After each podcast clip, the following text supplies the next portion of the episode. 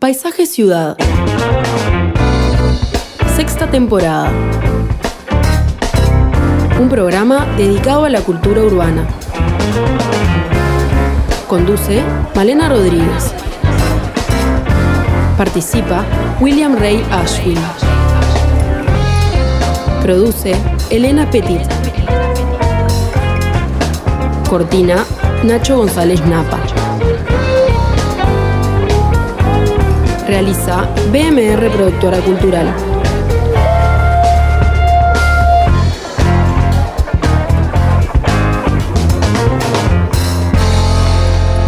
En Radio Mundo. Muy buenas tardes a todos. Bienvenidos a Paisaje Ciudad. Hoy vamos a viajar en el tiempo, nos vamos a ir unos 100 años para atrás, porque vamos a visitar las ciudades en el cine. Nos vamos a ir a los años 20 y 30, a unas ciudades silenciosas, porque era cine mudo, era un cine muy particular, en blanco y negro. Y para poder conocer un poco más de, toda esta, esta, época y lo, cómo era la arquitectura que podemos ver en estas películas, vamos a estar conversando con el licenciado en Comunicación Audiovisual, director y guionista Gonzalo Anza. Vamos a hablar sobre las construcciones, las visiones y las críticas a la ciudad moderna planteadas en dos películas. En Metrópolis, de 1927, del director Fritz Lang y la guionista Thea von Harbow, y Tiempos Modernos, de 1936, de Charles Chaplin. A la vez vamos a tener una participación del periodista y guionista Nicolás Tavares. Pero antes nos vamos a recibir a Willy. Presenta Parque del Recuerdo tu parque, tu historia. ¿Cómo andás? Bien, ¿qué tal Malena? ¿Cómo andás? Bien, qué lindo tema. El cine es, un cine muy particular, ¿no?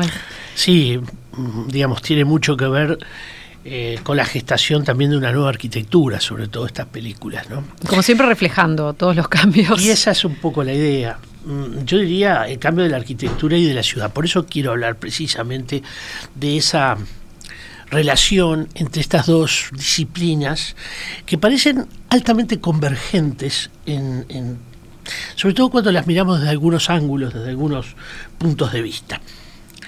A pesar de la distancia existente entre la corta temporalidad del cine, apenas unas 13, 14 décadas, no las he calculado, eh, digamos, con precisión, pero eh, más o menos estamos hablando de ese tiempo, y el más largo desarrollo de la arquitectura, que alcanza a los, a los miles de años, es posible admitir que estos dos campos tienen intersecciones importantes. Desde la propagación del cine en el espacio cultural y social, la arquitectura irá ocupando dentro de la imagen producida un papel cada vez más importante a través, obviamente, de la recreación escénica. Paisajes de ciudad, e interiores variados de arquitecturas reales o efímeras se vuelven materia fundamental en la contextualización de diálogos y eh, movimientos actorales, ya eh, desde los primeros tiempos de, su producción. Ese marco escénico que pueda alcanzar eh, un altísimo protagonismo al tiempo que un factor de innovación clave en el film es sin duda importante. Pensemos, por ejemplo, en una obra memorable como El gabinete del doctor Caligari, de Robert Vienne, donde la arquitectura, eh, una arquitectura, podríamos decir, muy acartonada, muy expresionista, mm, donde uno, mm, digamos, reconoce evidentemente formas, eh, y el manejo también expresionista de la luz, podríamos decir, es quizás, yo diría, lo más importante y posiblemente lo que más perdura en nuestra memoria de esa película, más allá de su propio guion, más allá de, eh, digamos, de los contenidos que son propios en ese sentido. Casi lo mismo podríamos decir de las arquitecturas creadas o inventadas para una eh, producción como Metrópolis, quizá ahí con un guion un poco más complejo, discutible, eh, rechazado incluso muchas veces, donde el creador escénico, eh, Erich eh, aporta su imagen de futuro a partir de espacios urbanos, eh, interiores arquitectónicos, ambientaciones maquinistas, que son fundamentales en esta película. Pero al mismo tiempo podemos identificar cierta fascinación por temas afines a la arquitectura y al cine, aun cuando ambos puedan establecer lecturas y yo diría posiciones muy distintas. Pensemos, por ejemplo, en la imagen que recogen ambos de la industria o la fábrica como entidad moderna. Desde la arquitectura, mm, digamos, eh, esta será eh, un paradigma de lo perfecto, lo seriado, un verdadero modelo de referencia. Eh, pensemos, por ejemplo, mm, cuántas veces arquitectos como Gropius, como Le Corbusier, hicieron referencia a la fábrica, proyectaron incluso fábricas. ¿Una mezcla de ingeniería y arquitectura también? Bueno, eso también. Es verdad que hay una mayor aproximación entre la arquitectura y la ingeniería, pero la fábrica se presenta como ese espacio perfecto, del cual hay que aprender mucho, donde salen espacios, eh, productos seriados, ¿verdad? Y eh, el propio Le Corbusier dice en algún momento, bueno, este, entiende a la casa como una máquina a habitar, ¿no? Es decir, eh, podemos decir que es una verdadera metáfora de la belleza, una metáfora de la buena función.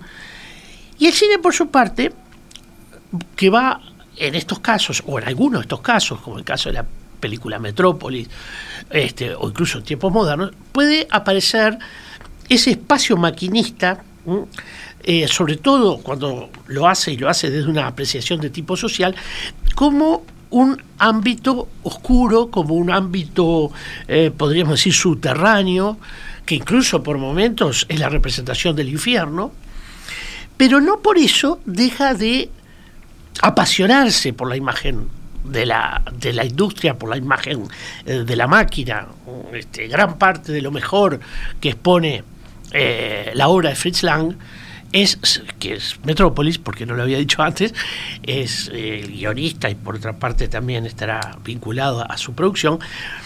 lo mejor está justamente en esa representación de la máquina. Y hay un, una fascinación también por esto, más allá de que sea el lugar subterráneo, la parte oscura de la ciudad, la parte donde el obrero vive su peor situación. En paralelo es importante recordar también cómo la arquitectura de ciertos periodos, como lo fue por ejemplo el Art Deco, deben una parte importantísima de su éxito al lugar que va a ocupar en el cine. El cine es un gran difusor del Art Deco, no solo de la arquitectura, sino el diseño en su conjunto. El cine va a permitir eh, apreciar desde carteras con diseño deco, eh, escenografías, eh, bueno, todo tipo de, muebles, ¿verdad? Y eso le permite al Art Deco también tener un grado importante de triunfo y aceptación. Muchas veces hablamos del Art Deco como un estilo de carácter hedonista, que evidentemente tiene que ver con el fin, la buena vida que se quiere vivir después de la Primera Guerra Mundial, pero em, el, cine es un factotum en, la difusión de esto. Y pensemos nuevamente en Metrópolis y ese edificio monumento, ¿verdad?, que aparece en la ciudad, que está en el centro de todo, aquel mismo donde viven eh, Frederson y, y Rothbang, los, los malos, de alguna medida de la película, este es un edificio que se alimenta, digamos, del gusto art deco. Es una cosa media galáctica también, ¿no? Como... Bueno, sí, eh, porque en alguna medida el, empezar a vivir el espacio, la presencia del avión, ¿verdad?, entre la ciudad, eh, ya muchos arquitectos habían proyectado cosas similares, este, dando lugar a, ese espacio como a ese espacio entre edificios como un espacio a recorrer eh, por, por por aviones, este, como un signo de, extrema modernidad. ¿no? o sea, en ese momento se consideraba ciencia ficción.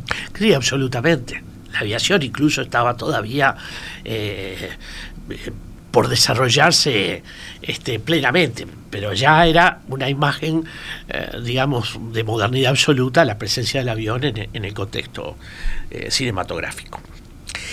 También En, en, otras líneas estilísticas, como por ejemplo el orientalismo que se va a propagar en la arquitectura de la primera mitad del siglo XX, hay, yo diría, importantes deudas ¿eh? con la filmografía. Pensemos en un film como El Jeque de Rodolfo Valentino o la más tardía Cleopatra, donde también ese, eso va a dar lugar también a, una serie de diseños, más en el mobiliario en este caso, aunque hay una arquitectura también de, corte orientalista que va a aparecer en las grandes fincas de Hollywood, etcétera. En estas eh, transferencias e intersecciones eh, entre cine y arquitectura quizás expliquen ciertos fenómenos como la, bueno, la importante existencia de ensayos que vinculan ambas disciplinas. Hay, hay, muchos interesantes trabajos en este sentido, pero en alguna medida también quizá pueda explicarse porque el, el enorme interés que tienen muchos directores eh, cinematográficos por la arquitectura, así como también ese común denominador que es el interés que tenemos los arquitectos por el cine. Estos son momentos de cuidarnos y estar cerca de los afectos, porque no hay distancia que nos separe de nuestros seres queridos. Parque del Recuerdo, tu parque, tu historia. 2709-8241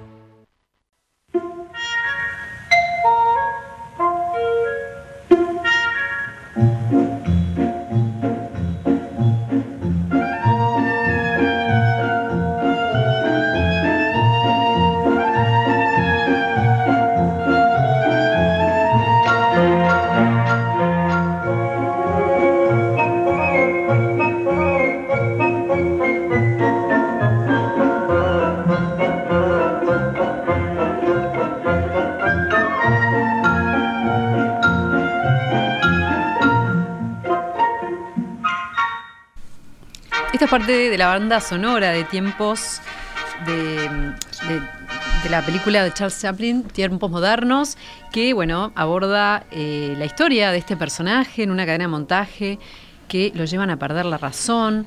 Bueno, esta película fue dirigida por Chaplin y también interpretada por él. Y para hablar de esta película y de Metrópolis, es que recibimos a Gonzalo Anza, licenciado en Comunicación Audiovisual por la Universidad RT, donde también es docente de análisis de films y documentales. Además, fue director y guionista de tres cortos. En este momento se encuentra realizando un máster en guion en Londres y estudió tres años de arquitectura, con lo cual tiene una debilidad especial por la arquitectura en el cine. Bienvenido. Muchas gracias.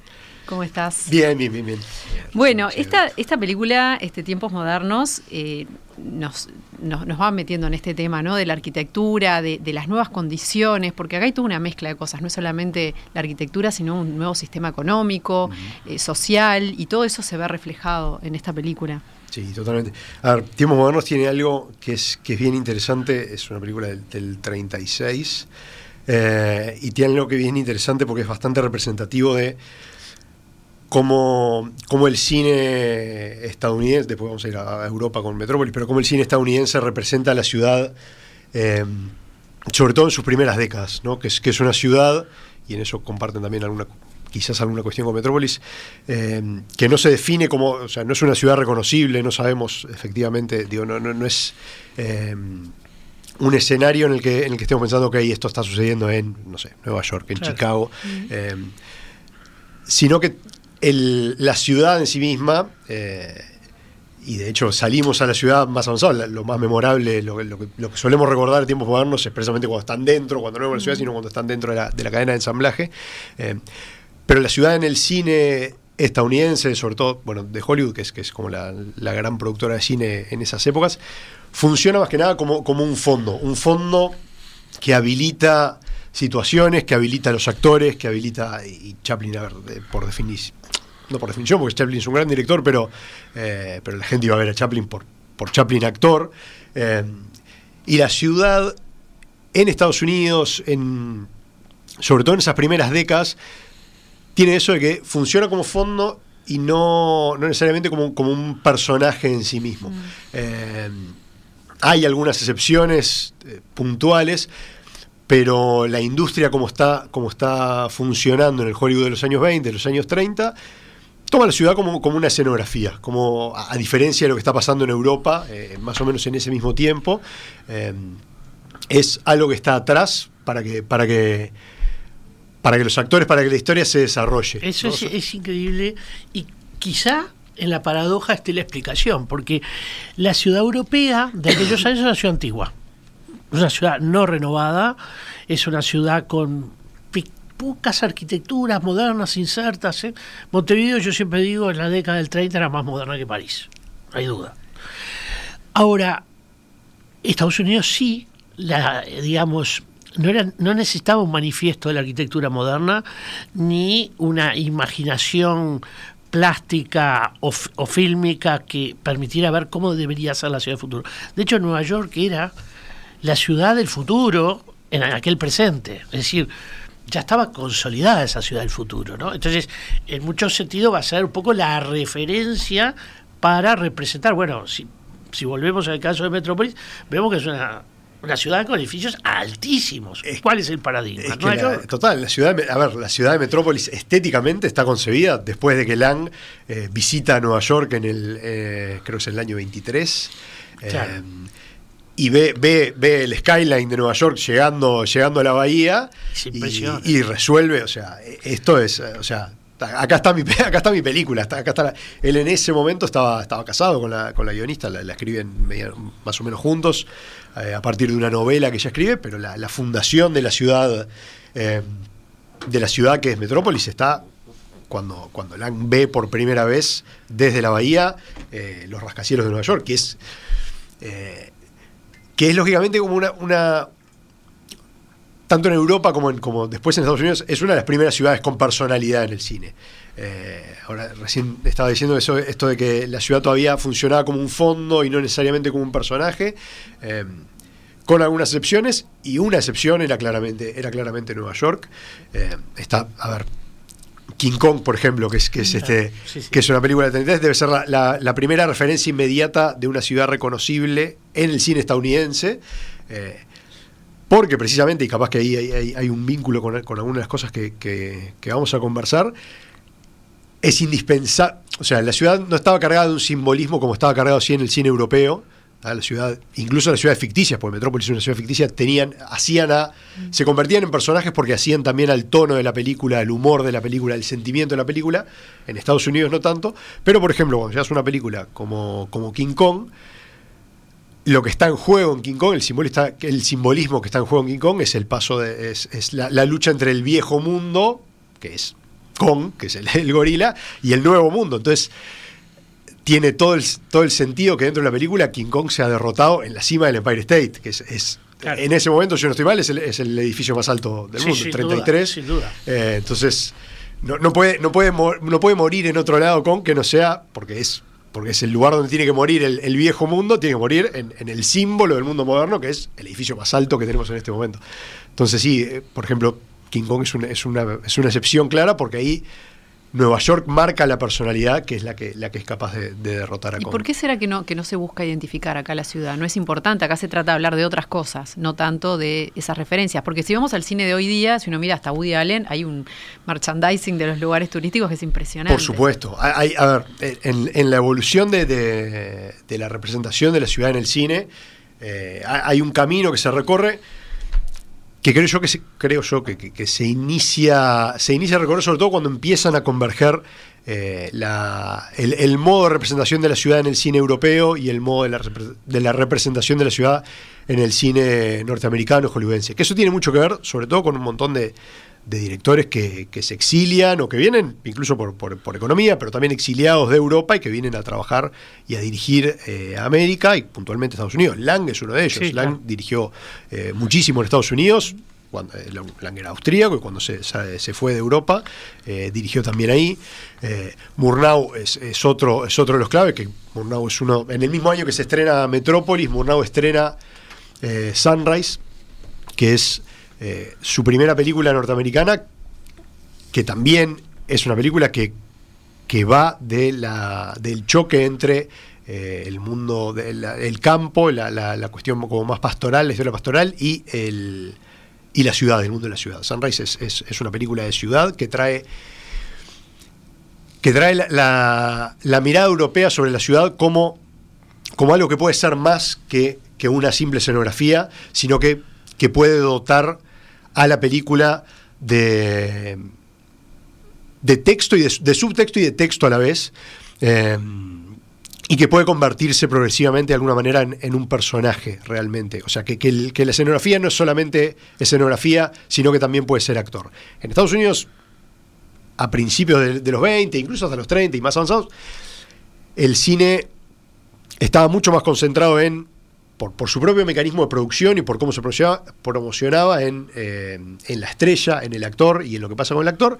Y el cine europeo, en realidad, funcionaba, sobre todo en los años 20, como parte de movimientos artísticos, no era, no era Exacto. Eso, eh, como parte de, de, las vanguardias. A ver, eso que sí es muy importante, porque eso hace también que el compromiso, digamos, con la modernidad eh, sea absoluto. Y la escenografía, evidentemente, es un espacio plástico y por lo tanto es un espacio para insertar allí eh, no, es casualidad también que los alemanes son fuertes en escenografías de tipo expresionista, poco lo del gabinete del doctor Caligari. Esos, los movimientos artísticos, eh, el jinete azul, el puente, nacen en Alemania. Entonces está imbuido de, esa, de esa tónica vanguardista y de la vanguardia que, que más cercana tiene el productor de cine. ¿Tuvo peso esa, esa, esa, eh, ese movimiento expresionista alemán en el cine? Bueno, a través de los ejemplos que dimos. O sea, pero es como que es algo bien presente. Sí, sí, todo el mundo, bueno, Murnau mismo, que citabas. Sin duda. Este, probablemente debe ser, o sea, en términos de, del reconocimiento del cine alemán, hasta, hasta los 70, hasta el nuevo cine alemán, no existe un cine alemán que tenga tanto peso como el cine, como el cine, eh, o sea, que tenga tanto peso histórico mm. eh, y tanta influencia, no solo dentro de Europa, eh, sino que luego se expande, se expande por el resto de, las cinematografías, muy de la mano de esto de, un montón de directores exiliados que van a, van a producir luego a Estados Unidos y que traen de la escuela del expresionismo alemán esta idea de que el escenario y por, definir, por, por también la ciudad, es también un actor, o sea que eso también puede aportarle aportarle tono. El cine expresionista alemán, uno cuando piensa en las vanguardias en el cine, la, digo, la obligatoria y la primera que surge es, es el expresionismo alemán, precisamente porque es, o sea, es una estética que, que, se vuelve narrativa. Eh, y entonces, eh, hablaba del gabinete del doctor Caligari, quizás como, como, como, uno de los ejemplos más, eh, más marcados de esto, que es el, toda la escenografía del gabinete de Doctor Caligari, es básicamente el mundo interno de los personajes y es... Y es la subjetividad propia. Exacto, y es la, manifestación eh, física de, ese, camino hacia el abismo y hacia la pesadilla, eh, que es en la que están trabajando los expresionistas. es interesante también registrar esto. Alemania, claro, era una verdadera esponja de captura de, de, todo el mundo de la vanguardia, Francia también. Pero eh, es increíble cómo uno puede identificar también eh, presencias de las vanguardias italianas, ¿no? Es decir, Marinetti, el futurismo. Eso te iba a preguntar, eh, el, futurismo está presente en esta parte y, incluso está presente a través de aquellas representaciones, diría, de los futuristas que más eh, advierten o, muestran, exponen eh, con fuerza expresiva ¿eh? cuestiones, por ejemplo, rupturas escalares, este, mm, espacios de una eh, que pueden ser de una oscuridad importante. Los, futuristas trabajaron esto eh, de la imagen. En este, Metrópolis es como bastante más patente que en tiempos En, en Metrópolis, la, presencia futurista la, mm, la este, destaca muy bien este, en, un, artículo, este, Eduardo Subirats, un artículo muy recomendable que se llama La ciudad del fin del mundo, y recoge justamente del manifiesto futurista lo siguiente, dice, grandes multitudes, esto dice el manifiesto de, de Marinetti, pero perfectamente podríamos estarlo trasladando a las imágenes de Metrópolis. Dice, grandes multitudes agitadas por el trabajo, la vibración nocturna de los arsenales y las minas bajo sus violentas lunas eléctricas, puentes tendidos como saltos de gimnastas sobre el diabólico cabrillear de los ríos, locomotoras de amplio petral que piafan por los rieles cual enormes caballos de acero embridados por largos tubos. Eh, podría ser perfectamente una imagen de ese submundo, de ese espacio subterráneo, este, eh, digamos, de Metrópolis. Por eso un poco yo hoy decía que eh, sí, es verdad, hay una crítica a esa oscuridad donde se ubica la máquina, pero al mismo tiempo una fascinación por ponerla en escena, ¿no? Sin duda, es que es, para que Metrópolis funcione, y a ver, para que casi 100 años del estreno sigamos hablando de Metrópolis, es por eso. Es fundamental. Eh, lo, primero que uno piensa cuando piensa en Metrópolis es, en esas imágenes. Y, de hecho creo que es, eh, creo que el propio Lang en algún momento lo, lo, confirma. O sea, eh, hay, por supuesto, como una mirada muy, muy crítica a un montón de, aspectos de, O sea, porque Metrópolis lo que hace es poner en evidencia también, bueno, para que esto exista, para que, esta, para que estas torres y para que este, este, estas torres sin, sin límites, sin tope de, cielo existan, tiene que existir lo que está abajo y hay que mirar también lo que está abajo. Eh, pero no deja de ser fascinante. Sí, sí. Y, Lang lo presenta como fascinante. Y además necesario, ¿no? Porque parecería como que hay una ciudad del pensamiento y de, la razón, y hay una ciudad de la mano, ¿no? que manufactura. Esa, digamos, ciudad de la mano es la que llevan adelante los obreros. Y el que lleva el pensamiento es, este, evidentemente, es Frederson, que está arriba de todo a través de su eh, digamos, eh, Botman como, como su, este, digamos, pensador eh, aplicado, operativo, digamos, para generar, bueno, una sociedad alternativa que es la que está en juego. Es muy interesante también ver un poco el guion, ¿no? Es decir, por dónde pasa este planteo. Bien, esta película es uno de los pocos films considerados Memoria del Mundo por la UNESCO fue el primero en poseer esta categoría eh, y bueno, justamente por la profundidad del contenido humano y social, eh, que bueno, que se puede ver también cómo eso se va repitiendo. No estoy pensando ahora nada que ver, porque es otra arquitectura y otra época. Downtown Abbey, uno puede ver, este, ¿no? Como esa, eh, también, bueno, y, más, más, más cerca en el tiempo, White Lotus, esta serie que está de moda ahora, que nada que ver tampoco, pero también tenemos una, referencia a la arquitectura y a estos, eh, a estos juegos sociales, eh, de bueno, las distintas clases, las distintas formas de, vida, ¿no? Y cómo mm. reflexionan. Pero yo creo que en el caso de Metrópolis lo que hay es un discurso. Eh, bueno, no sé si no sería bueno ir al, al próximo tramo para hablar más largo de esto, pero creo que hay un discurso que es un discurso en el fondo conciliador entre, entre un mundo de malos y un mundo de dominados. Fenómeno que lleva a pensar la crítica de la época que hay una lógica muy grande entre el pensamiento de Fritz Lang, que en realidad era judío, este, y quien es citado por Goebbels para eh, justamente para repensar el cine alemán independientemente de su origen, de que eh, equivocamente yo pienso, en esa conciliación entre el arriba y el abajo, estaba en la línea un poco de lo que buscaba el fascismo, ¿no? Esa, esa reconciliación operativa, digamos, entre el arriba y abajo, que es un poco como termina la película, ¿no? Adelante de una catedral gótica, este, eh, en una, una lógica que también estaba en el mundo alemán de la izquierda, ¿eh? no, no, no pensar que esto es solo un tema, este, la Bauhaus tiene mucho de esto, eh, en buscar esa reconciliación, este, y ahora que pienso en la catedral gótica, pienso también en el manifiesto de la, Bauhaus que tenía en su portada precisamente una catedral gótica, ¿no? Había una, una censura nazi, ¿no? ¿no? sé qué parte se le cortaron desde ese punto de vista. ¿En Metrópolis? Sí. Yo no estoy ahí pues yo no tengo idea de que hubo. hay, cortes, creo que la dejaron en 90 minutos.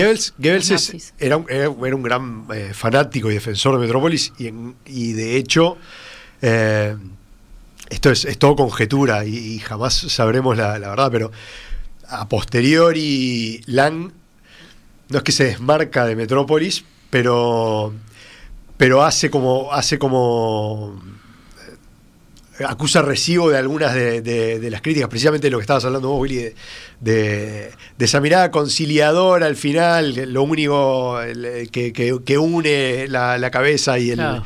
y la mano es el, el corazón. Y el propio Lang después dice, esto es, es- es cuentos de hadas. Sí. Eh, y en, de vuelta, esto jamás lo sabremos a ciencia cierta, pero en gran medida también hay mucha sospecha de que esto, eh, Lang también lo dice, porque se está desmarcando un poco de la fascinación que había ejercido Metrópolis eh, En el nazismo. eh, en el nazismo. Entonces, bueno, si les gustó tanto, capaz que yo algo. Pero creo que había no una del crítica como que bien. había, tipo, las- lo- no sé, como un perfil como más tirando a- hacia ideas comunistas, eso fue lo que más lo... lo- Pero es que no es tal. Yo no Claro. enti- Pero yo creo no- que hubo cortes El planteo tipo. no está en las antípodas de una dialéctica de tipo marxista, porque no, no. Es verdad que la primera lectura es hay un mundo arriba, un mundo abajo, lo bueno, lo malo. Esa primera lectura termina justamente, parece un discurso contrario a la lógica marxista, porque no es la revolución donde los de abajo ay, toman en lo de arriba, no, es un acuerdo que establece ¿eh? Y, que, y que tiene un mediador, Sí. que hasta tiene la lógica de un verdadero Cristo, ¿no? de un redentor Es que es- opera, que Freder, El hijo origen de la Frederson, negociación. eh, Completamente. es- es- entonces, es, hasta tiene una. Bueno, justamente, este, alguna vez se ha dicho que tiene mucho de Babel esta obra, Mm. ¿no? Porque es como ese, ese mundo superior que, que crece y crece y crece hacia arriba, este, y un mundo inferior y una una mm, digamos un, un conflicto que se plantea allí este y que debe terminar en una dimensión, en una cuestión de acuerdos no este por eso es este un poco un, un esquema un- es un poco ingenuo sin duda eh, tiene mucho de ingenuo este pero de lo que no cabe duda es que es conciliador y no dialéctico. Es que incluso, en, a ver, eh, las escenas, de, de- de la representación fílmica de, de- de cuando el, el- el mundo subterráneo de los obreros eh, comienza a inundar la ciudad y, y- y son... son, son, eh, Ah, sí. Es muy difícil que... eh, Lang la, la filma haciendo difícil ponerse mucho de- del lado de. O sea, cuando uno pensaría, bueno, si, si, si cayéramos como exclusivamente dentro de, de esa lógica más marxista, debería, debería, esto debería estar, debería filmarse de forma tal que, que, eh, que lo exaltara de alguna manera, y en realidad a, a Lang lo que más le interesa es, es esa especie de acuerdo. Quizás también viendo un poco el panorama de lo que o sea, dentro de la República del, Weimar y lo que iba a venir después, eh, casi como, como advirtiendo, como preocupándose de, bueno, de qué, qué puede pasar, que luego efectivamente pasó, si, si estas lógicas como tan, tan, tan autoritarias no, no, no encuentran como algún vínculo con, con- con- quienes están siendo oprimidos. En ese sentido, eh, en el momento, en las críticas del momento, y hasta ahora sí, a la historia se le criticó como, como ser una, una cosa un poco, un poco, un poco naif, eh, como le falta un poco de, cinismo a ese final, y yo creo que, tiene sentido. Eh, creo que es por eso también que el propio Lang después se para un poco más. Entre mirándola para atrás, exacto, diciendo, sí, esto era medio, medio, medio fantasía lo que, lo que estaba. No lo que era yo tan estaba fantasía haciendo en la medida de que había toda una serie de movimientos que estaban en esa línea, tanto el fascismo, Por el supuesto. fascismo quizás más que el nazismo, con toda la política corporativa, de, de- de- de- ¿no? de, de- de conciliar esos extremos que, que estaban puestos como extremos en el discurso marxista.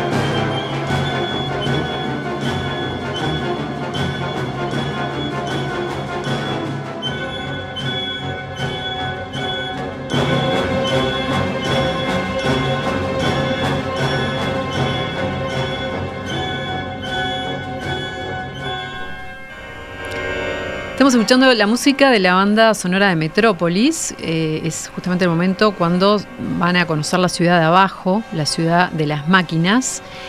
Y le estuvimos preguntando a eh, Nicolás Tavares, que es periodista y guionista que trabaja en El Observador, en la sección de Cultura y Espectáculos, ¿qué lugar ocupa la máquina en el cine de los años 20 y 30? Nos decía lo siguiente. Creo que en el cine de la década de 1920, 1930 y en particular en en casos de películas que se han convertido en clásicos de la historia del cine como Metrópolis o Tiempos Modernos, que bueno, son casos paradigmáticos de, la época. Creo que el lugar que tiene la máquina, eh, y en particular la máquina más aplicada quizás a lo, a lo industrial y a lo laboral, que, es la que tiene quizás mayor incidencia en, las tramas de, las películas, o, quizás en el caso de Metrópolis, en el mundo que es donde se ambienta la película, es el de, el de mostrar el impacto que la tecnología y de esa tecnología en particular que tenía en el momento, que quizás no era algo nuevo, porque por ahí la, cadena de montaje o, el uso de máquinas en las fábricas ya era algo que, venía de hacía tiempo, quizás décadas en ese momento ya, pero en el contexto, por ejemplo, de, la Gran Depresión o de los, de los cambios sociales o los conflictos laborales que se daban casi que en todo el mundo occidental en ese momento, el impacto del marxismo, el socialismo y el comunismo también motivaban muchos de, esos, de esas luchas y esos cambios, bueno, se notaba mucho más el, la disrupción que planteaban estas tecnologías en lo social y en lo laboral, por supuesto, el, el riesgo que representaban también de la pérdida de lugares de trabajo y demás. Entonces tiene, tiene esa presencia también en las historias, aunque dentro de esas películas quizás está metido dentro de otra cosa, una historia de romance o ciencia ficción, incluso una comedia en, tiempos modernos, que es un poco el reflejo del miedo a que la tecnología nos pase por arriba, que se ha replicado a lo largo de la historia, no sé, de Terminator hasta, por presentar un caso distinto y más reciente, la película animada familiar Los Mitchells contra las máquinas, que tiene algo de eso también, ¿no? Es un poco reflejar esa relación con la tecnología, hoy quizás pasa un poco también con la inteligencia artificial, que nos da cierto miedo o cierta cuestión de que, bueno, esto nos va a dejar sin trabajo a algunas personas eh, que bueno, que quizás está como esa cosa del enamoramiento con la tecnología, pero también el riesgo y esa cuestión de que el progreso no se nos vaya de las manos, de no perder la, humanidad y que las utopías tecnológicas a veces quizás no son, no son tan ideales como aparecen en un principio. ¿Qué lugar ocupa el tiempo en estas películas? ¿Es un personaje también? Es, es bien interesante, sobre todo pensando que ambas películas, las dos que estamos mostrando, arrancan prácticamente con, la idea del tiempo y con un reloj. O sea, enfatizan la, imagen del reloj como el regulador. Eh, el regulador de un cierto tipo de engranaje que tiene esta máquina, que es el engranaje humano. Las dos, eh, en las dos películas, el hombre, la figura del hombre es, este. Es, un engranaje más, funciona como un engranaje más de la máquina, y el tiempo es, es el. Es lo que, lo, que lo que se le quita de alguna manera al hombre. Me parece que es importante también recordar, bueno, que además los dos pelean contra el tiempo, contra la aguja del reloj, contra... ¿Por qué? Porque, porque tiene que cumplir. Pero el tiempo, a ver, tiene evidentemente una mirada de factor dramático, podríamos decir, eh, y existe también quien lo pone en ese lugar. Pensemos, por ejemplo, en el Taylorismo. El Taylorismo que tiene mucho que ver a su vez con la fábrica y, la producción, eh, plantea la necesidad de racionalizar los tiempos, de ordenar las actividades, de dar eh, un orden, digamos, al mundo de la producción, porque ese orden deriva en eficiencia y por lo tanto en ganancias y por lo tanto en mejores resultados también del producto. Entonces, ese Taylorismo eh, que puede estar aplicado a un proceso de producción o al funcionamiento de una máquina, involucra evidentemente la participación de los distintos actores de la producción, que pueden ser desde obreros a gerentes.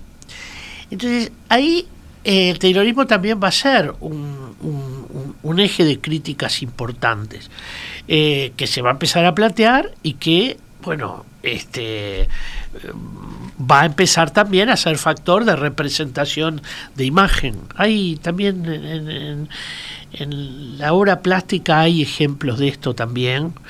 Mm, pensemos, por ejemplo, la persistencia de la memoria, Salvador Dalí, donde los relojes ¿eh? se, se, disuelven, se, se derriten, ¿verdad? Este, hay muchas imágenes donde el tiempo es el tema de la obra plástica, con mucho más razón, en el cine que el cine es la plástica en el tiempo, ¿no? Estoy pensando en estos sistemas, esto que decís el Taylorismo, y cómo eso se, se traduce en una geometría, ¿no? Filosóficamente. Claro. Sí, hay sí. como una estética de... Sí, sí. Del orden, es un de- orden. Sí. Un orden geométrico, además, en la mayoría de los casos. Y que, que además es, es también, o sea, pensando, si volvemos un poco a la cuestión de, de la ciudad y eh, la organización geométrica de la ciudad, también es una forma de orden y, y de Claro. control. La, la Sí, reorganización de, de- Las leyes de India, por ejemplo. Exacto, de- y el caos regulado también permite controlar. En, en Metrópolis quizás eh, se ve con enorme facilidad porque la cuestión que, que permite evidenciar el cine, sobre todo en relación, y Metrópolis no es una película de, movimientos de cámara, pero es eh, esa organización de la que hablamos, de, lo que está arriba y lo que está abajo, y cómo, eh, cómo esa cuestión también ordena. Y eso, ese- esa forma que, hoy de repente nos parece como evidente cuando pensamos en una película, como una, una relación como muy sencilla. Bueno, sí, lo- los, los, los que tienen plata, los ricos están arriba y los otros, los trabajadores están abajo. Eh, es algo que de alguna manera en, en el cine más bien primitivo y en los arranques, no primitivo porque ya para el 27 el cine estaba eh, Sí, en un pico completamente de, de- de desarrollo eh, como, como arte, ya, ya había alcanzado casi que un pico eh, emotivo y, y formal. Pero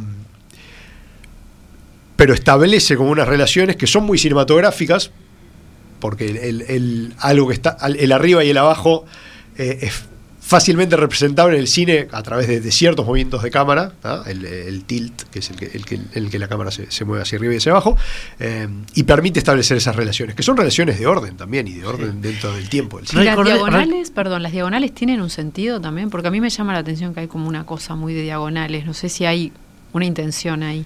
Bueno, en las Las- diagonales aparecen muchas veces en distintos momentos de la producción del arte. ¿no? Hay tiempos que están marcados por la producción del arte, el siglo XVI, XVII, eh, pero también Blanes va a producir mucha obra marcada por la, la, la diagonal es una línea de organización muchas veces, pero del espacio plástico. ¿no? Ahora, en relación al tiempo, también es bueno pensar que la propia producción de una película tiene una necesaria organización en el tiempo, aun cuando se pueda filmar, eh, digamos, una escena que es de del, del final antes que el comienzo de la película, ¿no? Pero eso exige un orden, un orden de guion, un orden de eficiencia, ¿no? Este, Para que funcione. que- sí, pero en alguna medida para que funcione de la mejor manera, ¿no? De, de- de- de producción y de cómo se organiza mejor la producción. Eso es una Que de las no, cosas. que no es la misma de la fábrica, por ejemplo. Exacto. Y eso es una de las cosas de repente que hacen más, más ambiguamente interesante a la, a la figura de Chaplin, ¿no? Que Claro. eh, en ese momento, porque Chaplin tiene sus orígenes, o sea, eh, en sus orígenes en la pobreza, conoce la miseria, conoce la, la necesidad, pero Chaplin en el momento de filmar Tiempo Moderno es una de las personas eh, más ricas de, de Estados Unidos, todo un empresario, porque él escribía, actuaba, dirigía, pero además producía, su propia, él fundó a, a mediados de, de la década del 10 con, con, si no estoy mal, con Griffith y con alguno más, fue la Claro, United uno Artists. otro de los grandes. Eh, y él es un empresario y su vínculo con la tecnología es ambiguo hasta.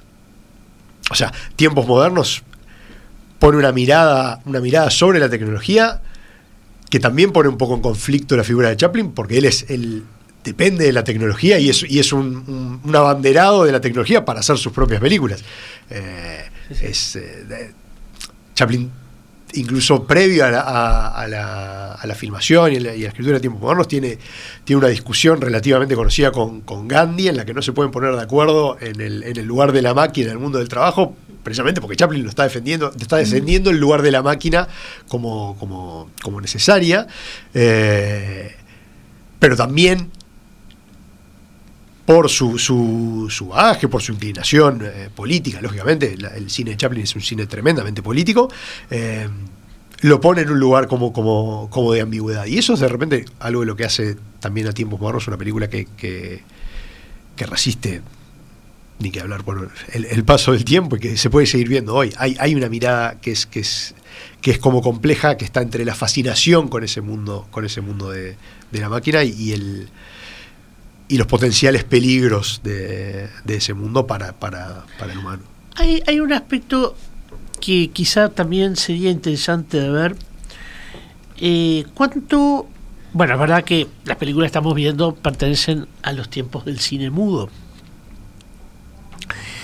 Pero cuando este cine está mm, siendo eh, visto por una cantidad enorme de espectadores, de, digamos, de fanáticos del cine, eh, existe ya una música que bien podría haber acompañado a este, a este cine mudo y que sin embargo no, no la acompañaban necesariamente. Hay, música de vanguardia, estoy pensando por ejemplo en, en Carmen Barradas, la hermana de nuestro gran eh, pintor eh, Barradas, este Rafael Pérez Barradas, que era el nombre exacto. Ella va a tener una música de vanguardia excepcional, que incluso se llama La Industria, La Fábrica, este, y, y no tengo claro en qué momento es que esta, este, esta, esta música de vanguardia se integra desfasada, porque justamente por la, cuestión de, de, lo no sonoro del cine, que, que deja fuera algo que se estaba produciendo paralelo y que magníficamente hubiera acompañado bien a este a un cine como, como el de Metrópolis o como el de tiempos modernos. Es es interesante esa, la cuestión de la banda sonora porque entre a ver, el, el, año que se considera como estándar del inicio del, sonoro, que no quiere, o sea, que sonoro con sonoro se refiere realmente al diálogo. Eh, las películas previamente ya, ya, incorporaban algunas cuestiones de, banda sonora, eh, de, sí, sí, sonidos, exacto. Eh, pero hasta entonces, o sea, la la película se pasaba, se proyectaba con, música en vivo y, existían para las películas tantas, muchas películas y muchos, muchos, este, muchos productores y muchos directores diseñaban también la propia música de la película y se distribuían esas partituras, pero en, en, otro montón de casos la partitura y el acompañamiento musical quedaba, quedaba a la a la libertad de, la banda que la iba, que iba a interpretar. O del pianista que libremente iba... Y que iba inspirado por lo que estaba viendo, eh, creaba su, su, propia banda sonora. Eh, entonces sí, hay capaz un montón de... Por el hecho de estar como en ese, en ese periodo como tan puntual de la transición en la que se empieza, se empiezan a producir progresivamente y de, a poquito bandas sonoras específicas y música específicamente para, para distintas películas, un montón de, música que, existía y que, estaba ahí que de repente podría haber acompañado puntualmente y, tonalmente, si se quiere, a, las propias películas que quedaba, quedaba, quedaba por fuera. Bien, ya tenemos que ir cerrando. Me quedé con una preguntita, capaz que se puede responder medio rápido, pero es em, este, esta presencia de, símbolos bíblicos ¿no? en Metrópolis. ¿A qué se debe? No lo sé, pero bueno, hay que pensar el peso que tiene sin duda el Antiguo y el Nuevo Testamento en la cultura occidental. Em, pero no es raro de ver incluso en muchísimos eh, artistas de la vanguardia, ¿no? Muchos artistas de la vanguardia eh, apelaron a escenas bíblicas eh, o insertaron, digamos, argumentación como que yo creo que lo que hace Fritz introduce eh, una figura que es la de un redentor, que es un intermediador entre el arriba y el abajo. hablábamos justamente de, la figura de María, ¿no?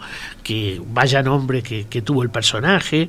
Este, digamos, eh, en una referencia que es bien clara. ¿eh? Acá no hay casualidad, acá no hay este, pura coincidencia. Eh, y para lo hace, yo creo, para afirmar algunas ideas y también porque a veces puede ser, como es el caso de Babel, podría ser perfectamente un buen punto de, de inspiración ¿no? para, para estructurar todo, aun cuando las imágenes más conocidas de Babel, que son las que produjo un, artista como Bruegel, eh, pudiesen estar ahí presentes. Quizás si lo hubiera hecho hubiera sido realmente un error. Acá lo que hizo es construir una nueva Babel, una Babel eh, moderna, una Babel alternativa, ¿no? Y por supuesto, a ver, y en todo el, el cine occidental, lógicamente las figuras y las imágenes eh, religiosas y puntualmente del cristianismo están presentes. Eh, Metrópolis. el conflicto narrativo de Metrópolis se, resuelve literalmente con un diluvio, que, mm. o sea, que, tiene que arrasar con absolutamente todo para, para que exista posiblemente algo nuevo. Gonzalo, muchísimas gracias. No, gracias a ustedes. Eh, Uy, nos encontramos acá en una semana. El jueves que viene. Viva la radio. Paisaje Ciudad. Sexta temporada. Un programa dedicado a la cultura urbana. Conduce Malena Rodríguez. Participa William Ray Ashfield. Produce Elena Petit. Cortina Nacho González Napa. Realiza BMR Productora Cultural.